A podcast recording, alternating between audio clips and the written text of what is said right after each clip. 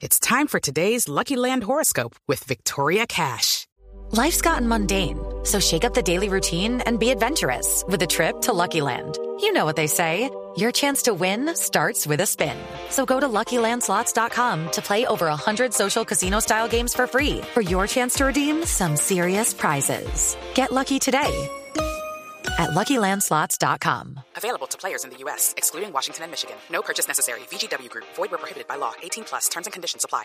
Eh, el ex arquero de Millonarios, El negro López, hermano. el negro López, eh, para, para volver a, a conversar sobre, sobre el tema. Gran arquero, ¿eh, Javier? Eh, dígame, Burgues. Gran arquero. Gran arquero. Usted, Negro López, sí. ¿Usted vio al negro López? Tuve la oportunidad Yo de, sí de tuve la oportunidad de verlo atajar. Tuve la oportunidad de unos videos. En Millonarios, en Santa Fe y en el Atlético Pero sé que es Nacional. un gran referente de, y la en, el, y en el Medellín. De los mejores que han Gracias. Sí, sí, sí. Eh, eh, decíamos, Negro, eh, el, el tema de la rotación para los arqueros, a usted que le tocó, recién llegó a Atlético Nacional, un partido usted, un partido Lorenzo Carraps, y siempre se discutió efectos po- podría producir en los eh, cuidapalos, que son los que más continuidad necesitan.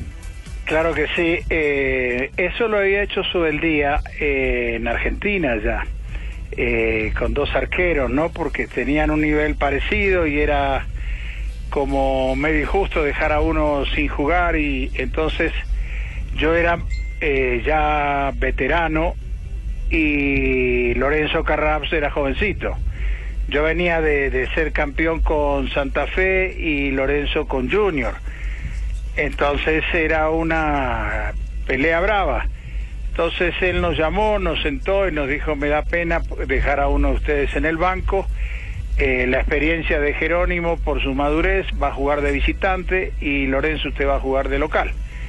Y así sucedió sobre eh, durante un semestre en el cual yo después hablé con él, tenía una oferta de, del Medellín, le dije, mire, es mejor que yo me vaya para el Medellín porque es muy incómodo esto de jugar un partido cada uno. Eh, realmente no, no se siente uno bien al no tener la seguridad de ser el titular. Entonces eh, yo pasé al Medellín y siguió Lorenzo con Nacional. Eh, Es decir, que usted como entrenador, si tuviera que tomar una decisión, no llevaría eh, la teoría de la rotación eh, de los arqueros a su equipo. Pues el arquero es difícil que rote porque el, el arquero no tiene un desgaste físico que diga, no, jugó dos, tres partidos y está cansado. El arquero juega siempre. Eh, ¿De qué se va a cansar? Si en el partido te llegan por mucho 10 pelotas. El- más el cansancio es la parte psíquica, en, en los nervios del partido y demás, pero en realidad en el juego no tenés una, un, un desgaste físico como tiene un jugador de campo. Entonces yo no veo el, el sentido de la, de la rotación. Ahora, si hay dos torneos, como los que se están jugando ahora acá en Colombia, eh, entonces, bueno, es posible que uno juegue el torneo, eh, un torneo y el otro juegue en el otro torneo. Eso sí podría ser factible, pero no que cambien de, de, de- por partido estén cambiando de arquero. Eso le da, para mí le da inseguridad al arquero. En lugar de darle más eh, seguridad en su puesto, le va a dar inseguridad. Sí, eso es, eso es verdad. Sí, es O totalmente también cierto. puede ser abandono, ¿no? Porque como yo sé que el próximo domingo no cuido, no me cuido, me voy de parranda y... Total, También. sé que hasta dentro de 15 días vuelvo a tapar. Es Entonces no sirve eso. Lo que dice un arquero experimentado, Javier, tiene toda la razón. ¿Usted también rotó alguna Sí, vez? yo eh, también tuve la, Sí. la rotación. Sí, Eh, claro. seis meses en el banco y seis meses jugando. Luego, lo peor es que después me tocó seis meses cobrando. No, Se iba no. cobrando. Una, una inquietud, eh, en esa, en esa, en esa llegada a Selección Colombia con Vidinich, ¿qué teoría, por ejemplo, tenía él con el trabajo de los arqueros? No, él me, me escogió a mí, me llevó a la selección. Pedro estaba un poco lesionado, sape de- del brazo. Y el otro arquero era la Coneja Costa. Y él me dio la titularidad porque él lo decidió. Él nos juntó y dijo, va a tapar Jerónimo y fulano y fulano.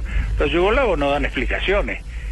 Es más, los latinos, los técnicos latinos seguramente dan alguna explicación, alguna, y otros que no pero sí se pueden eh, ver técnicos que le explican a los arqueros en este caso. Pero los extranjeros, digamos, de, de Europa no te dan ninguna explicación de nada. El domingo sale fulano y mengano y se acabó, no hay, ni, ni le podía ir a preguntar por qué no me pone o por qué me saca.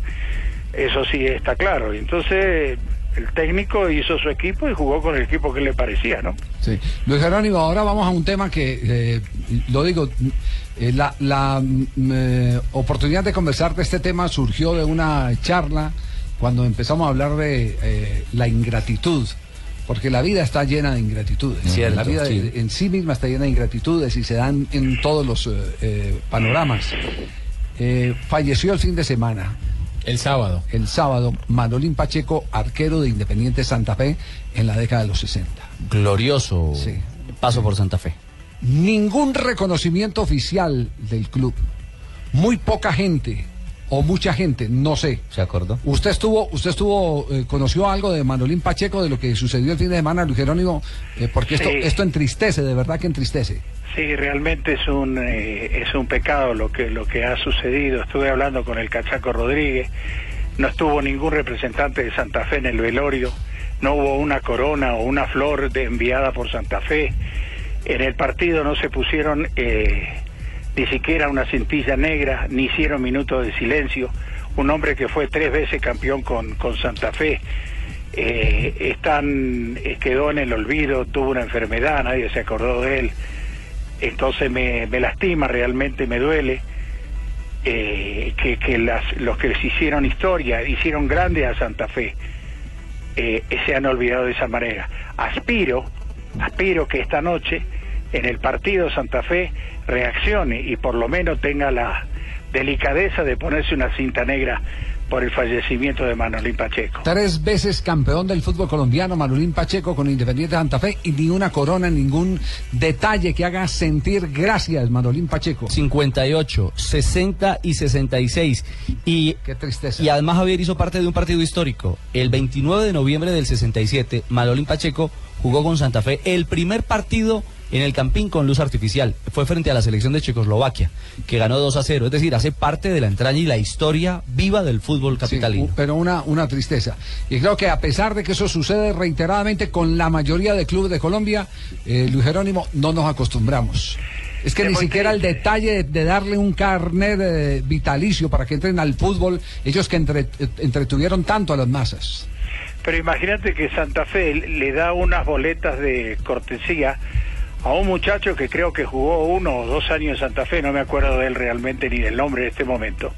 Y uno tiene que ir al estadio y buscarlo, a ver dónde lo encuentra para decirle si le puede obsequiar una boleta para poder entrar al estadio. Ah, eso es una Es, es una, es ir a mendigar a la puerta del estadio, es una vergüenza. Sí. Nos habían dado un carné, porque había 30 jugadores que tuvimos la dicha de estar entre los mejores de Santa Fe en la historia, y nos lo quitaron. No, no. Ser. Entonces eh, yo veo que los que fuimos algo, que le dejamos, que hicimos grande al club, eh, no se acuerdan para nada. No les interesa y claro, viven la gloria de hoy, pero no se olviden que también van a pasar, porque los jugadores pasamos, los dirigentes pasan, los clubes son los que quedan. Es cierto. Y mañana les va a doler cuando nadie se acuerde de ellos. Sí, eso, eso es verdad. Pero qué peor. A ver, pero- pero pasa en la mayoría de los equipos, pasa en Atlético Nacional. Hace No, poquito, oiga, hace Javier. poquito Independiente de Medellín invitó a los de Atlético Nacional a- a- al estadio. Javier, los, Ah. los campeones de Copa Libertadores con Atlético Nacional no tienen un carnet que les permite ingresar al estadio. No. Y debería ser Qué vitalicio. tristeza. Lo que uno no entiende es que, qué es peor, qué es, qué- cuál descortesía es peor, si la que tenga que ir a bendigar a buscar a un muchacho para entrar y darle una boleta, o peor aún que le hayan quitado un carnet que ya había existido. Es más decir, un doloroso, carnet- más doloroso Por todavía. favor. Me parece, Ricardo, que tiene, que tiene razón en eso. Más doloroso fue el que todavía. mandó? Pero, quitar eso. pero No. vimos, vimos al Chato Velázquez muchas veces, a Mario Canesa también, glorias del arbitraje colombiano con más de 800, 900 partidos a nivel profesional que le sirvieron tanto a la Di Mayor y Esperando no tenían le- carnet. Y esperando en la puerta del estadio Ahí en la puerta. Sí, todos, los, sí, todos los vimos. Una, una vergüenza. Eh, Ahora que pasó Sí, el, negro. el título, la final de con Medellín, a ninguno del 75 nos invitaron. No, ¿qué tal es? Ah, Cuando deberían No. ser los no primeros. tuvieron la gentileza de decir, oiga, perro, ¿quieren ir a ver el partido? negro, negro, un abrazo y, y de verdad en este mundo estamos todos los días nos encontramos con estos actos de ingratitud que duelen en lo más profundo, sobre todo cuando ustedes han sido los arquitectos de, la historia de los equipos que hoy celebran eh, como los equipos de mayor masa en el fútbol colombiano. Uno de ellos Santa Fe. Nacional también es un equipo, lo tengo que decir así abiertamente, que se ha olvidado de las viejas glorias del equipo verdolaga. Y son los dos protagonistas del día de hoy del partido que define el supercampeón del fútbol colombiano. Luis Jerónimo, un abrazo. Muchas gracias por tu invitación y, y si el club no se acuerda, le pido a la hinchada de Santa Fe que por lo menos recen un Padre Nuestro por ese gran hombre que se nos fue. Sí, Manolín Pacheco.